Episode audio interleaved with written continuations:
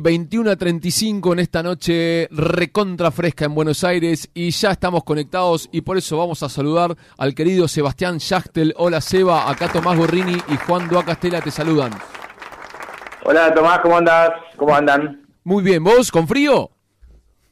Sí, con un poco de frío, pero bien, tengo una buena estufa. ¿Lo padeces el frío o más o menos que, te acomodás y te gusta?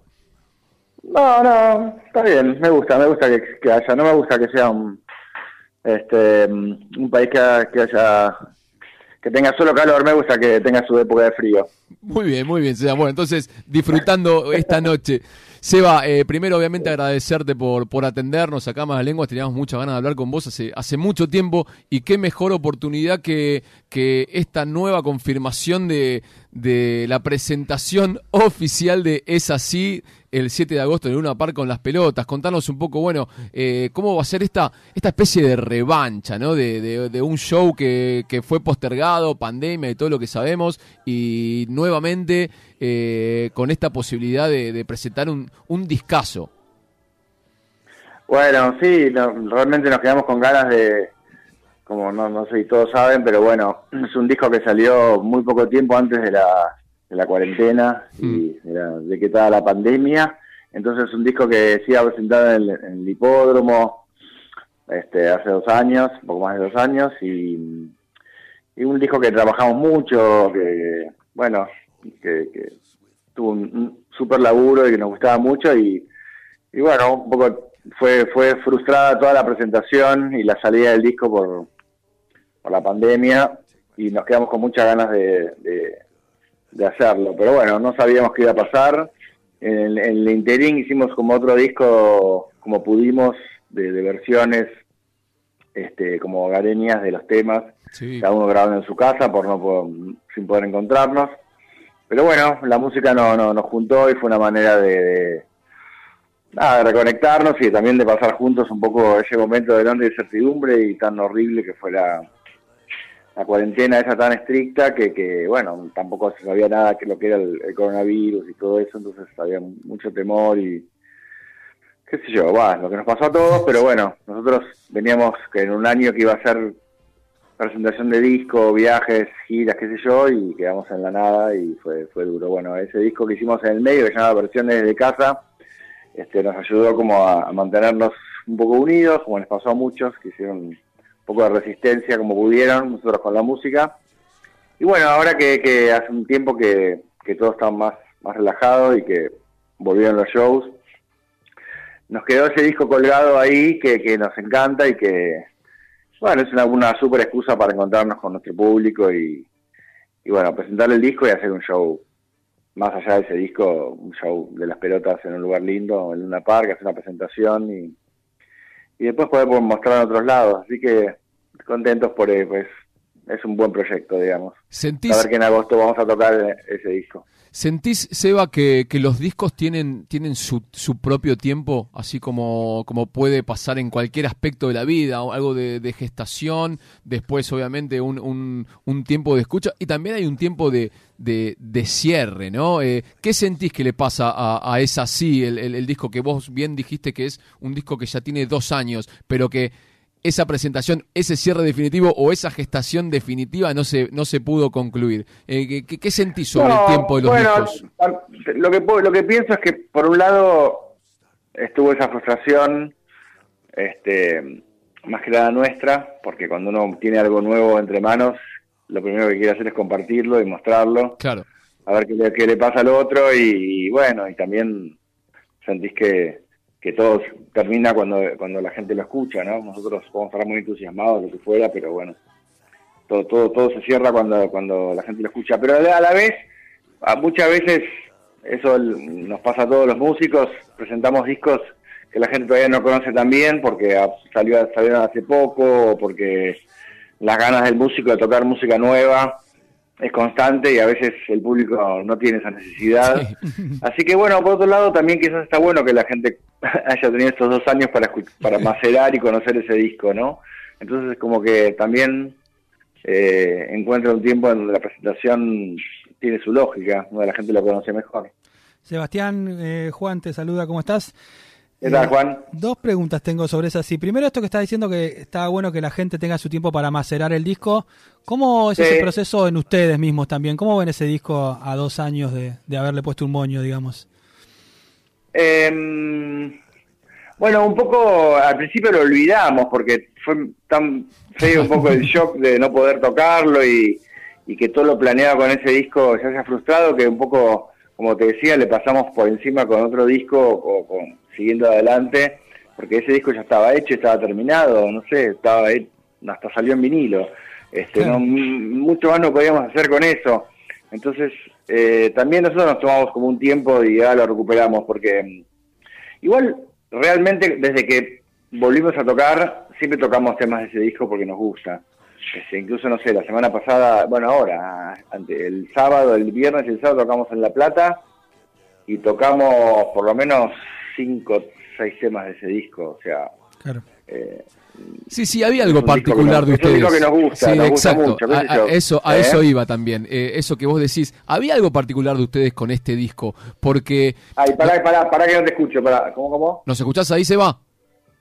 Sí, los escucho como con mucho eco, pero bueno, como por con el altavoz. A ver, a ver si a ver si hay un poquito mejor. Dale, sí. Ahí, está. Lo que decía un poco también apoyando esto que vos estás diciendo, de que se notaba en ustedes esta, este, gusto por este disco en particular. Cuando, cuando presentaban versiones desde casa, nosotros hablamos de, con Malas Lenguas con, con Germán y nos contaba que él igualmente ese así lo quería presentar porque era un discazo. Y también cuando ustedes fui a Obras, por ejemplo, de, fin de año, y, ese disco también fue muy importante en ustedes. O sea, como que había una, una ansiedad de presentación porque es un disco que quieren mucho. Claro, porque sí, porque son los últimos temas que compusimos juntos, porque lo elaboramos un montón y porque esos discos, esos temas están ahí porque han sido elegidos dentro de un montón de temas que quedaron afuera, porque nos gustan, porque, no sé, a mí yo me acuerdo del trabajo sobre cada tema, cómo empezó cada tema, los arreglos que tiene, cómo elaboramos, las versiones que tiene, como que tiene todo, una, todo un recorrido y una vida las canciones que, eh, nosotros que las hicimos las, las conocemos, ¿viste? Y, entonces es como que les, les tomas cariño de alguna manera. Y las últimas son las como, el, eh, no sé, el hijo que llegó recién, ¿viste? Como que, bueno, necesito todos los cuidados y, un montón de... Todavía no Nada, todas las cosas que uno quiere, le, quiere, le querés dar. A este, a este no le pudimos dar, no sé. No, no, no, no, tuvo Jaime Infante, pobre. Está, está como que hay, que que recuperar. No lo podían llevar a la plaza, claro. Eh, sobre la tapa del disco te quería preguntar también, ese abrazo grupal tan lindo que está en la tapa. Sí, viste. Sí. Ese no, no, decime eso, ¿qué, qué, qué, significa? No, la verdad es que en esa etapa trabajamos un montón y, no encontramos lo que... No, no lo encontramos, no lo encontramos. Ahí el diseñador, la verdad, este Martín Asca hizo un laburo increíble, pero no, no, no, no, no lo encontramos, no lo encontramos hasta que en un momento dijimos, sí, la foto esa que sacó Mariana, nuestra fotógrafa, que estamos ahí, que porque siempre nos gustó esa foto, pero no, la pensamos como tapa de disco. Eso, es un abrazo que nos damos siempre antes de subir a tocar. En ese caso fue en la trastienda. Eh, y bueno, fue uno de los últimos shows que hicimos en Buenos Aires y estaba estaba esa estaba ahí, estaba ahí ese, esa foto, esa foto y creo que Germán dijo, "Che, la foto de esa que estamos, ¿por qué no usamos eso de tapa?" Y bueno, ahí ahí ahí, ahí funcionó todo el resto de lo que había diseñado Martín, ¿no? Pero faltaba faltaba la foto fuerte de etapa y es esa. Y qué símbolo, ¿no? Después fue ese abrazo lo que lo que lo que termina significando eh, meses después con, con, todo esto que vino, esta esta casi hermandad, esta eh, unirse para, para estar un poco mejor. Totalmente, sí. Sí, viste, porque uno da por sentado un montón de cosas como, como dadas que, que, las, que están y cuando no las tenés, este, mm, te das cuenta del valor que tienen, ¿no? Qué sé yo, nos pasó a todos, eso ya eh, ha sido muy hablado y es... Eh, sí, sí, sí, sí, bueno, todo, todo, lo, todo lo que nos sucedió con los amigos, con, con los afectos que no pudimos ver en la cuarentena y todo eso. Entonces también la etapa esa, sí, es verdad, como que se resignifica un poco porque ese abrazo, bueno, qué sé yo, es lo que no, no podíamos tener en los shows, que es nuestro ritual de antes de empezar un... es como una manera de conexión y de y nada, como si fuéramos un equipo que, que, se concentra para salir y que se recuerda que, que hay que dar lo mejor y que ahí está el público y cada siempre alguno dice algunas palabras tipo, bueno, dale, loco, pasémosla bien. Pues, no sé, hasta alguno a veces dice, este puede ser el último, loco, dale, vamos con todo, qué sé yo, no sé. Cosas para, para, para darle trascendencia también a la música que uno está por tocar, que a veces este, lo peor que te puede pasar es como el automatismo, ¿no? Como, bueno, salgo a tocar y que sea rutinario. Bueno, ese abrazo es como para decir, no, esto es especial también, esto cada, cada momento es especial. Y bueno, cada disco es especial y para nosotros eh, como te decía antes, son como hijos y, no presentarlo era como maltratarlo, como no festejar el cumpleaños. sigo, con la, sigo con la idea de los hijos. Me gusta, me gusta, Seba, y te, y, te quería llevar ahí un poco, estamos hablando con Sebastián Schacht, el tecladita de las pelotas, también de la portuaria, obviamente, pero te quiero correr un poco de, de, la música o, del rock, sino ir también a una faceta tuya quizás menos conocida, menos popular, porque quizás la disciplina es menos, menos popular que, que el rock, y, y es tu, tu labor, tu laburo dentro de, del teatro, por ejemplo. Y sé que estuviste ah, muy vinculado con, por ejemplo, Precoz, la obra de, de, Julieta Díaz, y tengo entendido que hiciste una canción con tu hija, hablando de esto, ¿no? De, de esta paternidad que la, la mencionaste cada dos minutos. Contame un poco eso, eh, tu vínculo con, con, con, tu hija, poder hacer música juntos. Bueno, que queremos saber un poquito de eso.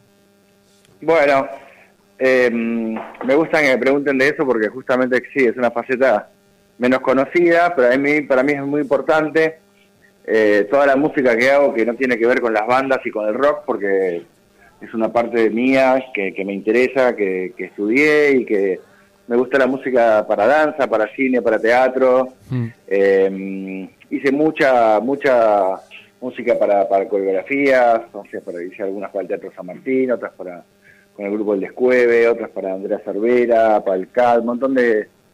Trabajé con un montón de coreógrafos. Este, y hace dos años me llamó Lorena Vega, que es una actriz increíble, increíble, una actriz genial, que la conozco hace mucho y que la admiro mucho, que tiene ahora dos obras, bueno, tiene una obra que se llama Las Cautivas, que es increíble, donde ella personaje muy importante, pues tiene una que se llama La Vida Extraordinaria, ahí está como actriz. Después, bueno, en este caso fue la directora de la obra, que, que, actuaba Julieta Díaz y Tommy Wicks. Y bueno, como la conozco y ella también sabe que me, gusta también.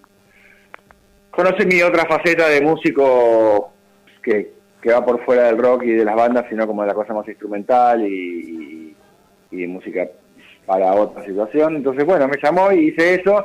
Y en, esa obra eh, se me ocurrió hacer una canción. También nos pasó un poco lo mismo que con las pelotas y como a tantos otros artistas que ensayamos un montón y vino la pandemia y se suspendió todo.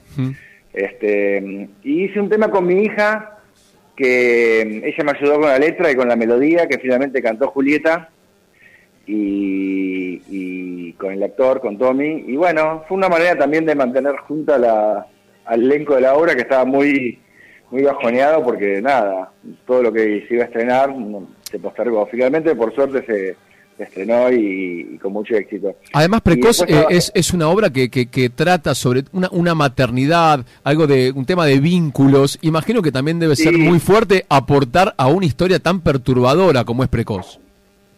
Sí, es un libro de Ariana Harwitz, que no sé si la conoces, es una escritora argentina que vive en Francia hace un tiempo. Sí, sí, sí. Que sus, libros son, hay un libro que se llama La débil mental, sus libros son muy incómodos e incorrectos, pero muy, Exacto. que llegan a incomodar mucho. Este, es muy, muy, muy aguda en los temas que trata y, muy también incorrecto, porque en este caso habla de un, amor madre-hijo muy, muy jodido, hmm. muy difícil. Y, y sí, la obra era recontradensa.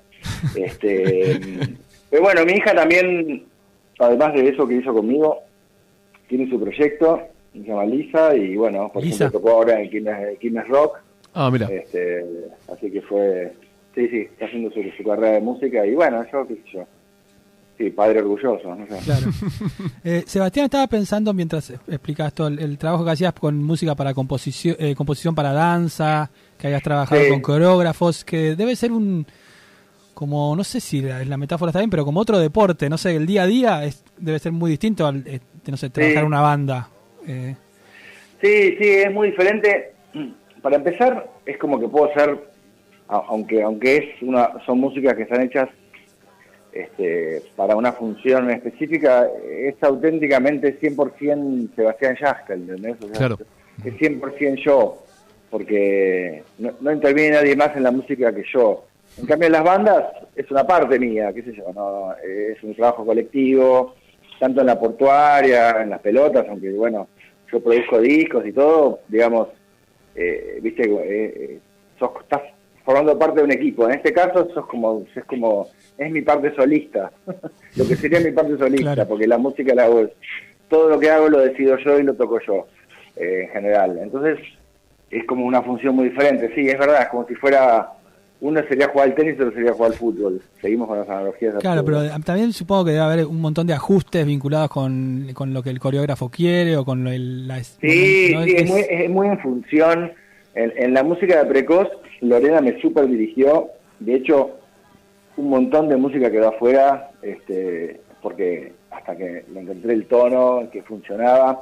Aparte con el teatro es muy, es muy complicado porque, nada, tiene que convivir la música es que hay contexto y que tiene que escuchar, ¿viste? Entonces no puedes tapar el texto con, con, la música, es, muy sutil el trabajo.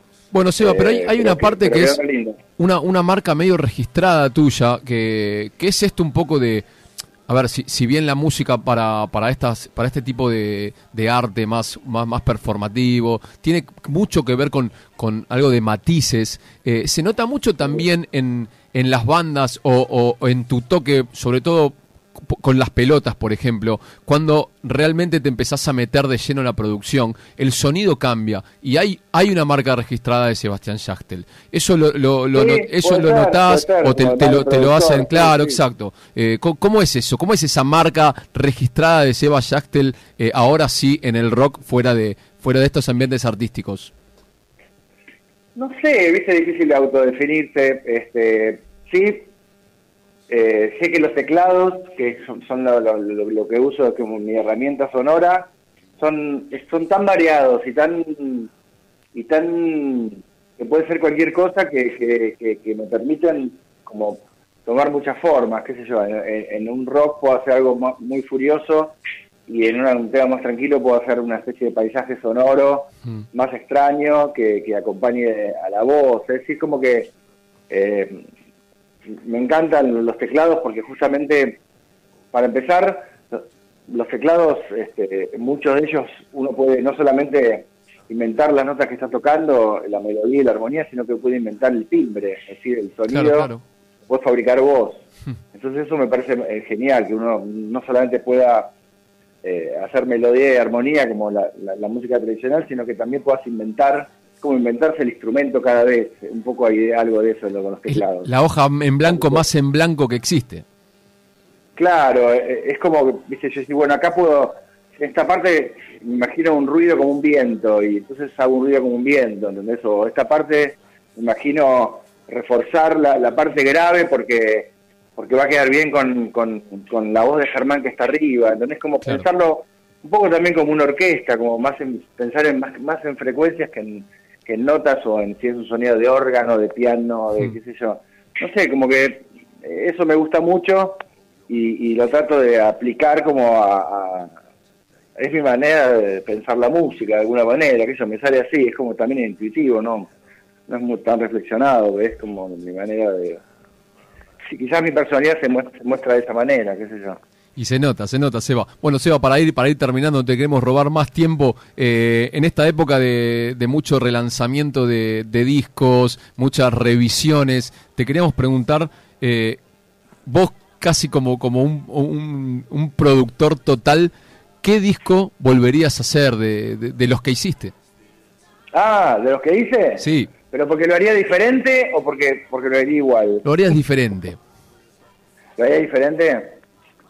Uf, qué difícil. Um, o un disco que podría mejorar también, o algo que, que vos tenés ahí, decís, mira, ahora viéndolo con, esto y esto sería eh, una gran obra, o no, no, no sé, o el cariño que tengas por uno. Me, me, voy a ir muy atrás, me voy a ir muy atrás, muy, muy atrás, que es el disco que hicimos con Clap, que es nuestra primera banda, que tuvimos con, con Diego Frenkel, con Fernando Zamaldea, con Cristian Basso, con Adi Asikri, con Beno. Tranca. Este, es, el primer disco, por lo menos fue mi, primer disco y el, creo que el de todos. Creo que Fernando solo había grabado un disco antes. Este, ese disco lo haría de vuelta porque este, éramos tan inexpertos y la primera vez que estábamos adentro de un estudio y estábamos en un estudio maravilloso como el de estilo de RCA, que era una manzana entera en donde no solamente había estudio, no se grababan orquestas, sino que también ahí se fabricaban los discos, o sea, era como, ahí se producían, ahí había, había, un, era, había un comedor de fábrica, sonaba una, una sirena y al, mediodía íbamos a comer de estudio, íbamos a comer a la, al comedor de la, de la fábrica, estaban los operarios que hacían las tapas, hacían los discos, hacía todo. Ese disco lo haría de vuelta aunque, aunque es un disco icónico para mí, porque es un primer disco y súper importante, pero bueno, no sabíamos aprovechar mucho las herramientas que teníamos y algunas cosas no quedaron como, como, como hubiera gustado, pero bueno, en ese momento no lo sabíamos. Ese disco lo haría de vuelta. Después el resto me parece que, está bien, porque cada uno refleja su época con sus errores y con sus aciertos y no, no qué sé yo, están bien. E, ese lo que pasa es que, bueno, éramos muy inexpertos. Lo firma Sebastián Schachtel. Seba, te queremos agradecer muchísimo el tiempo, eh, un hermoso tiempo hablando con vos. Y, bueno, esperamos verte el 7 de agosto en la, presentación de Es Así en el Estadio Luna Park. Seba, desde Malas Lenguas, te, te agradecemos muchísimo por la charla. Bueno, gracias por linda charla. Muchas gracias, que estén bien. Abrazo grande, Seba. Abrazo, abrazo Tomás, chau, chau, chau, Juan, chau, chau. Sebastián Schachtel pasó por malas lenguas y nos entregó otra entrevista sin cortar.